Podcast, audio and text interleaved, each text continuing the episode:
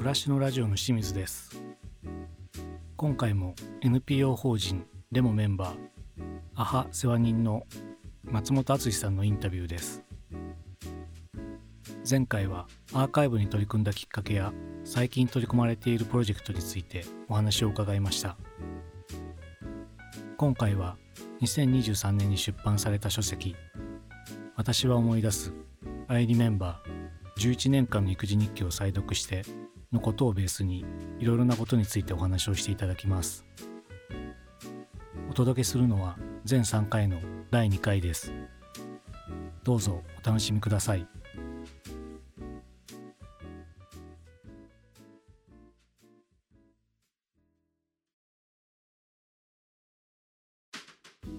今アーカイブの話をいろいろ聞いてきましたけども最近の一番新しい取り組みでやられてたのがこの「私は思い出す」っていう本の出版だったと思うんですけどもこの出版の経緯をちょっと聞いていきたいんですけども何がきっかけでこのプロジェクトって始まったんですか？はいきっかけとしては実は本が最初ではなくて展覧会を一緒に考えてほしいっていうのがきっかけだったんですね。でそれは仙台の沿岸部に立地している仙台3.11メモリアル交流館という仙台市の交流施設がありましてその施設の職員の井川さんという方からの企画の依頼のメールだったんです。うん、でちょうどこう10年目の3月11日いわゆる節目の年を迎えるのにいろいろ考えてるんだけど一緒に内容を考えてほしいということだったんですね。うん、でやはりあの井川さんの中にもぱりこう津波の被害の傾聴というか大小というかそういう形で語られることが多いでもちろんそれは被害に遭われた方とか亡くなられた方を弔うとかそういったことはとても大事だなというのはまず前提にはあるんですけども、うん、10年間ずっと生き続けてきた人もやっぱりいるわけですよね。そういう方はどういう10年を過ごしていたんだろうとかやっぱそっちの方も記憶を継承していくという意味ではちゃんと残した方がいいなというのが企画を考える中で出てきて特にそのメモリアル交流館っていわゆる常設展示っていうのがあるんですよ。で常設展示がそれこそ本当10年の復旧復興のプロセスを公的な記録から語るっていう感じなんですね。で僕らが任されたのが交流館の企画展なんですね。つまりすごく公的な年表があるんです。それに対応するようにとても個人的な10年のその一人の成長とかそういうものを合わせることによってもう少しその公的なものではなかなか分からないような肌触りとか人の機微みたいなものを感じ取ってもらえるような企画ができるんじゃないかと思って、でまあすごくいろいろあったんですけども結局はその育児日記を書き続けている人。震災の前後に育児を始めて育児日記を書き始めた人を公募してでその方の日記を元に書いた人にもう一回10年間の日記を読み直してもらってそこでどんなことを思い出したりとか語ってくれるのかみたいなそういうことを展覧会としてやったというそういうのがあったんですまず。でその展覧会っていうのは仙台でやられたんですか？そうですね。育児日記を書き続けている人を探して工房に募集してくれたのが仙台市の、まあ、沿岸部にずっと暮らされていて、えー、育児日記を書き続けていた香織さんという仮名の方なんですけども、うん、その方と出会ってそこで日記を読み直しながらこんなこと思ったこんなことを思い出したみたいなことをもう一回自分の記録を再読するわけですね。それで展覧会をその成果を発表するということをやりました。うん、その後にそれをまあ書籍化しようみたいな話が出てきたんですか？実はあの展覧会のカタログのようなものとして一緒にこれを作りたかったんですけどもちょっとそこまではあのいろんな事情でできなかったんです、うん、でもちょうどコロナ禍の真っ只中っていう状況があってなかなか多分その仙台に来てもらうっていうこと自体が結構難しい状況はずっとあったんでああそう展覧会を見てもらう。はい、はい、なのでやはり僕たちの中ではいつかこれを書籍にしようっていうのをずっと考えていてで仙台での展覧会の後に神戸でも巡回させてもらうことになったんですやっぱりその仙台神戸という巡回をする中でやっぱり確実に本にした方がいいっていう気持ちが定まってきて、うん、そこで実際に本にしようっていうのが正式に決まったような感じですね。今年の1月に出た本ですけども実物が今手元にありますけどもものすごい分厚い本で 何ページくらいあるんですかね？あの実際のページ数は832ページででもあの自分たちの作った感覚としては4018ページあるっていう感覚なんです。うん、4018っていうのは何ですか？香織さんと一緒に振り返った日記が11年間なんですね。で11年間の書かれた日記がまずあってそれをもう一度振り返るっていうことがあったんですけどその11年間を日数で数えると4018なるほどで香織さんが出産された日を1としてそれをどんどんこう経過日数を数えていくと4018日あるんですけども、まあ、本の中身パラパラめくっていただくと分かると思うんですけども普通ページ番号ってそのページに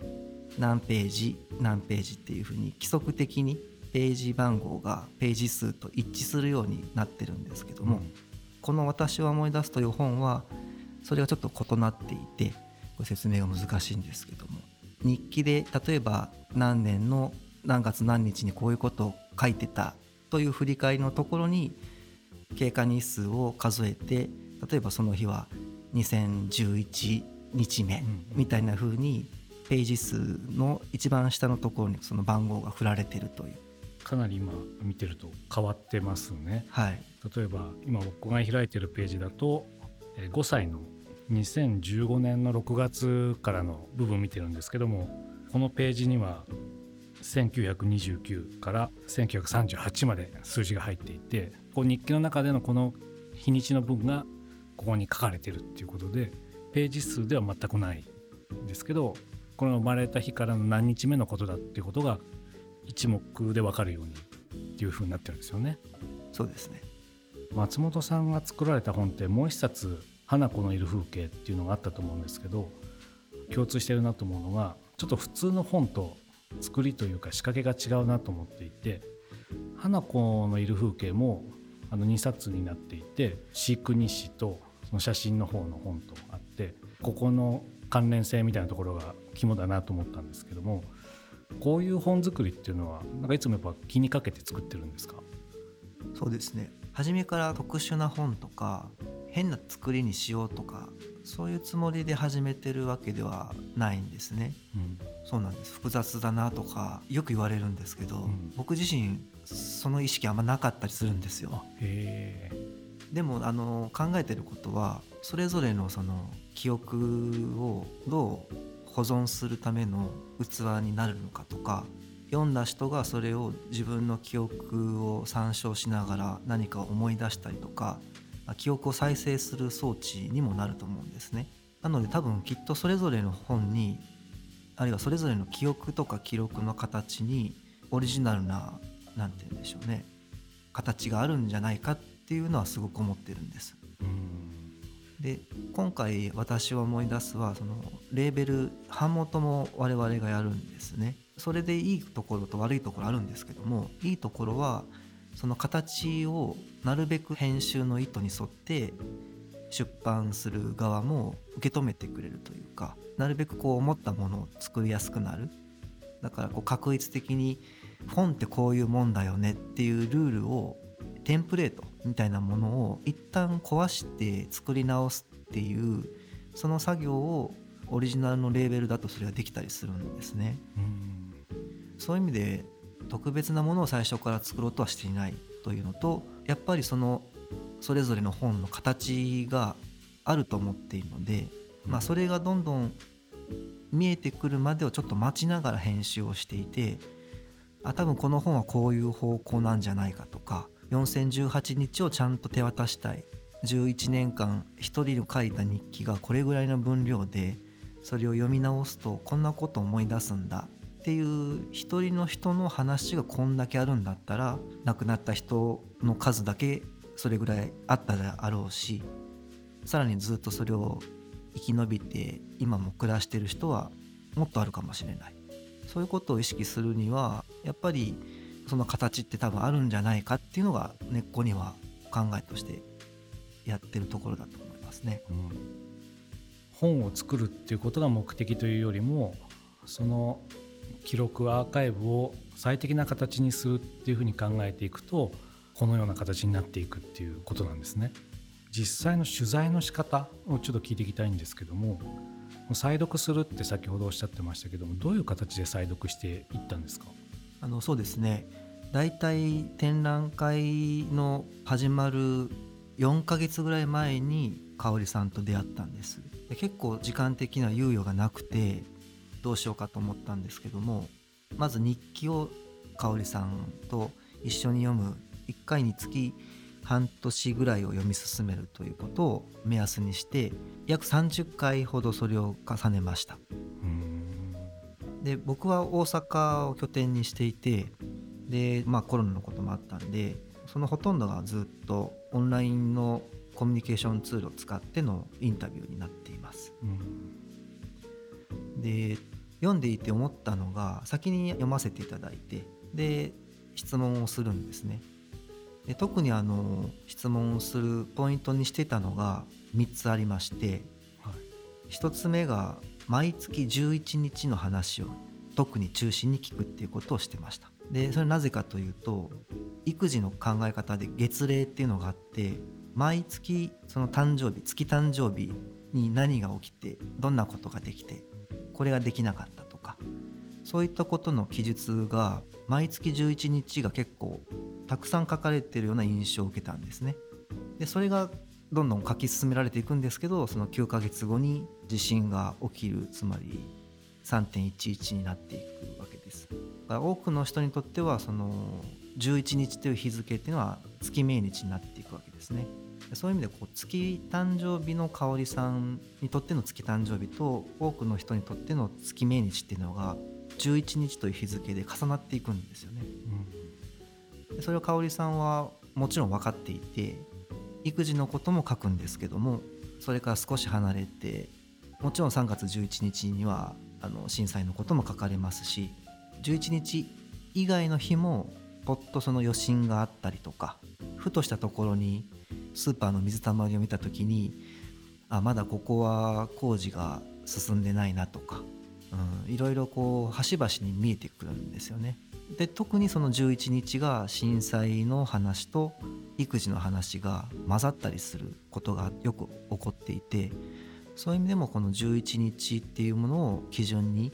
この日こういうこと書いてますけども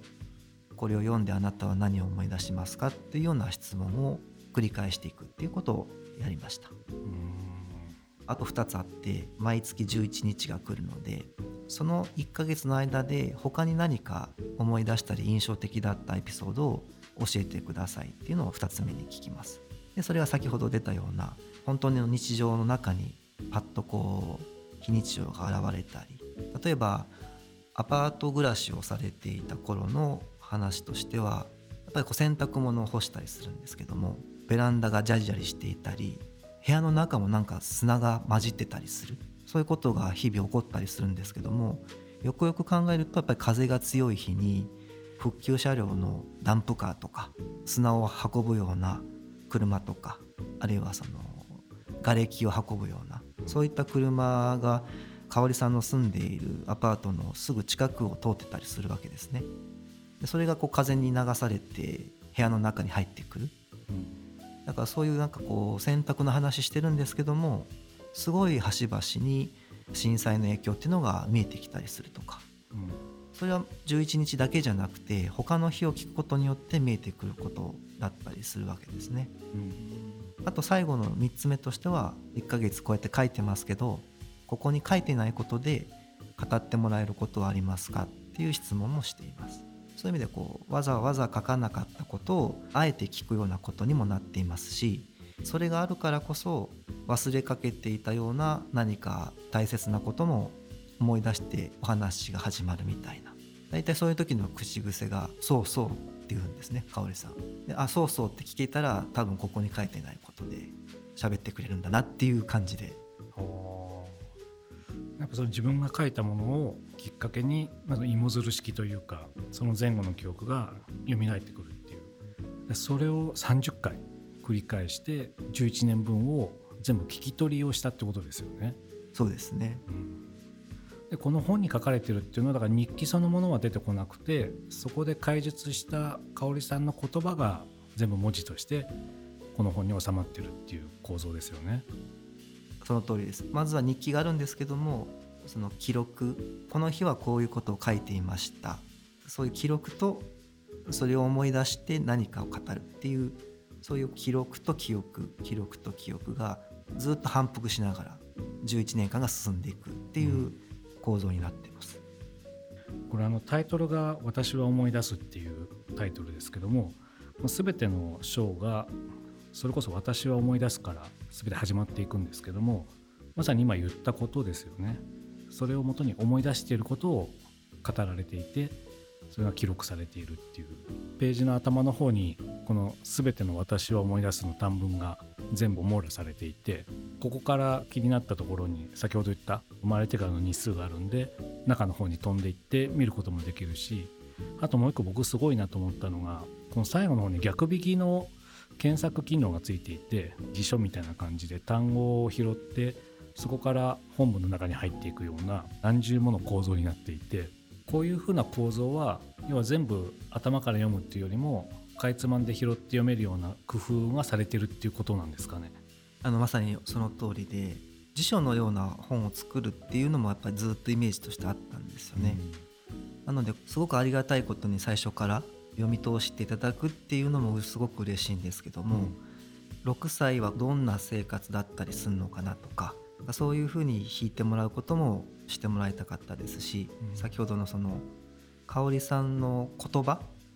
11年の中にどんな言葉が散りばめられていてでそれを逆引きするとどんなこう日常と非日常が交錯していたりあるのかっていうのが見えてきたりする。例えばあの作業だったら心配っていうのがあるんですね。心配という言葉が出てくるページを全部羅列してるんですけどもそれを追っていくと震災についての心配事もあれば育児についての心配事もあるしそれがこう1年目にめちゃくちゃ多かったりするとか何年目に多かったりするとかあるいは常にずっとコンスタントに出てるとか全然関係ない心配事があったりするとかちょっと笑っちゃうみたいななんかそういうようないろんな言葉を楽しめるというか深めることができるようにもなっているだかすごくこう11年の香織さんの思い出した言葉を味わってもらえるようなそんな形になってるんじゃないかと思います。今出た心配だと例えば181日目に出てくる心配と3560日目に出てくる心配っていうのは全く違うことであろうっていうのが、まあ、ここからも想像できるし実際多分読んでみると違う文脈の中でこの単語が出てくるっていういろんな読み方というかいろんな角度から入っていけるっていうこの800ページ以上あるのをねどう読むかっていうのは難しい問題だと思うんですけどもいろんな工夫がされているってことですよね。そうですねあの最初にもアーカイブっていうものなので、うん、やはりその11年間のある一人の人が何を書いてどんなことを思い出したのかをなるべく残しておきたい。そういう意味でも作品というものもあった方がいいんじゃないかっていうふうに最初はあの作品つけるつもりなかったんですよ。でもその人の記録と記憶のアーカイブっていうことをずっと考えていくと作品ってやっぱりあった方がいいなっていうふうに思ってつけました。小説だったら頭から読まない限りは内容が分かんないけどもアーカイブだからどこを切り取ってもその一面が垣間見れるっていう意味では確かにこの作りってすごいいいですねこの後ですね少し中身に触れていきたいなと思っていますのであのいつも暮らしのラジオでコラムの朗読とかしていただいている岡安さんを呼んでいますので少し岡安さんに一部読んでもらいながらそこの日の話とかをちょっと聞いていきたいと思います。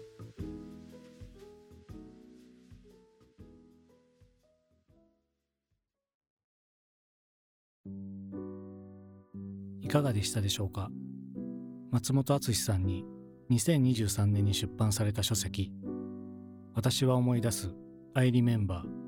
11年間の育児日記を再読して」のことをベースにいろいろなことについてお話をしていただきました。次回は「私は思い出す」の中身についていつも暮らしのラジオで朗読していただいている朗読家の岡安恵子さんに一部を朗読していただきながら松本さんにお話をしていただきます。今回お届けしたのは全3回のうちの第2回です。この後もその他の番組をお楽しみいただければと思います。それではまたお会いしましょう。